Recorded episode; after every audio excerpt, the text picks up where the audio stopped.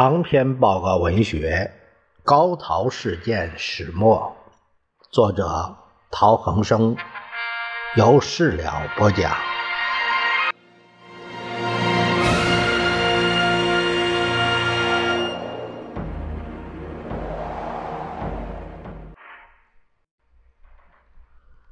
第七章第三节，对于汪日密约之解读。日之新关系调整要纲之内容，以及包藏的日本企图控制整个中国的野心，陶希圣的专文和蒋介石的两篇文告已经分析讲述的非常清楚。当时海内外报纸已纷纷发表专论和社评，原不待赘言。此处仅将密约内容加以简化，供读者了解其大要。呃，以与上述专文和文告相对照。综观密约全文，可归纳为以下几点。呃，这一节就是对于日汪密约它的具体内容有一个这样的梳理。第一是新政府承认的范围，承认事变。中新国交修复以前继承事实之存在，即承认在事变继续中之特殊事态之存续。第二，强度结合，结合原则是日之满三国相互善邻而结合，结合地带华北、蒙江、长江下流呃地域以经济强度结合地带。第三是特殊地位，蒙江军事上及政治上之特殊地位，在华南沿海特定之岛屿之特殊地位。第四是互惠三原则。所谓互惠，就是善邻友好，共同防共，经济提携。善邻友好，主旨是日之满三国浑然相提携。互助连环，促进友好。外交方面，中国承认满洲帝国，日之满三国修复新国交。文化方面，融合、创造与发展。顾问就是新中央政府强度结合地带以及特定地域内配置日本顾问职员。租界，日本重新考虑交换租界及治外法权。第二是共同防卫，主旨是日之满三国协同防共，缔结日之防共军事同盟。呃，防共就移除共产分子及其组织，宣传方面协力于防共之情报宣传。陆军驻屯华北、长江下游及蒙江，海军驻屯长江沿岸。华南特定岛屿监督方面是日本驻兵，呃，铁道、航空、通讯及主要港口水路。关于撤军，现驻华北及长江下游之军队继续驻屯至治安确立时撤军。军事设施限制在日驻军区内中国军警之配置和军事设施。武器供应，日本顾问及教官提供中国军队警察之建设及武器；经济提携，主旨是日之满三国互助连环，产业经济互共同互惠，开发日之满共同开发关税交易、航空交通、通讯、气象测量等资源。特殊便利包括华北、蒙江及其他地域资源，尤其是，嗯。这个埋葬资源之开发利用特别便利，商业方面日本予以援助，农业日本援助与改良，财政经济日本予以援助，关税便利中国予以关税，海关制度日之满间之通商，东北物资需呃给予便利。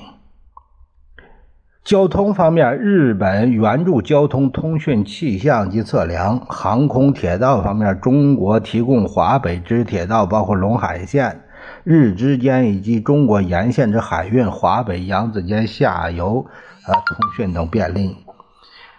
上海这个日之协力建设新上海。第五是关于赔偿问题。赔偿事变以来，日本臣民在华所受利益之损失。第六是华北政务委员会。地域是在由长城线以南至河北、山西、山东省旧黄河以北至河南省地域。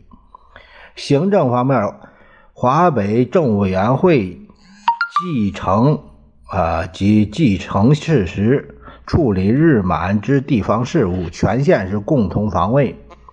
日本军驻屯，日之防共治安，日之军事协力，经济提携就是埋藏资源之开发利用。日满蒙江及华北间物资需给，日之满间通货及汇兑。呃，航空、铁路、通信、海运之协力，日本顾问联营制度与中央政府间之关系，中央政府关税、盐税、统税为中央税，海关、邮政及航空特任官啊之人事权，对第三国之外交交涉，华北政委会在某种程度内啊有起债权。关税、盐税、统税收入之剩余部分，官有财产照现状，呃，逐渐调整。陇海路管理与营运，除特任官以外之官吏之人事权，啊，与日满间地方政府之交涉。第七是维新政府，啊，地域是长江下游地带，行政方面是。不设置政务委员会，设置日之经济协议机关，全线是建设新上海、日本驻屯、航空海运、长江水运及通讯之协力事项。第八是蒙古联合自治政府，蒙江内长城线包括在内啊以北地区。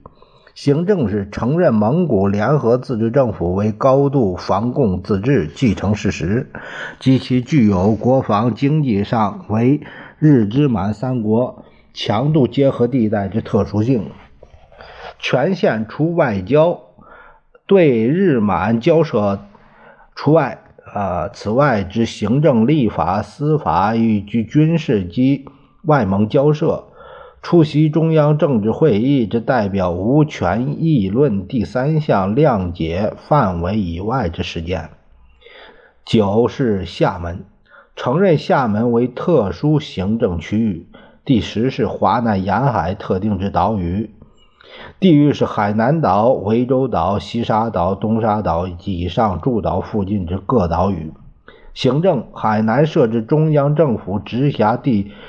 地方行政组织就是连军事处理机关，权限是基于日本在该岛之特殊地位，处理驻屯军军事及治安协力、国防特定资源之开发之利用、航空通讯之海运。十一说到撤兵，防共驻军华北、蒙江以外地区的军队，呃，时程是。视情势，尽量从速撤退。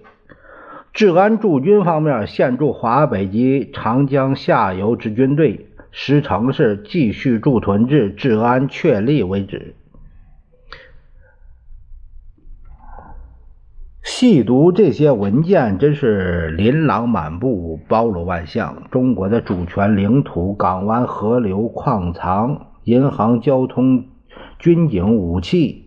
日本人是天上的、地下的、看得见的、看不见的；中国人手中的、有的还是心中想的，无所不包、无所不要、无所不管，其狂妄野心，闻之令人发指。先看看所谓新政府承认的时空范围：承认事变中新国教修复以前继承事实之存在，以及承认事变继续中。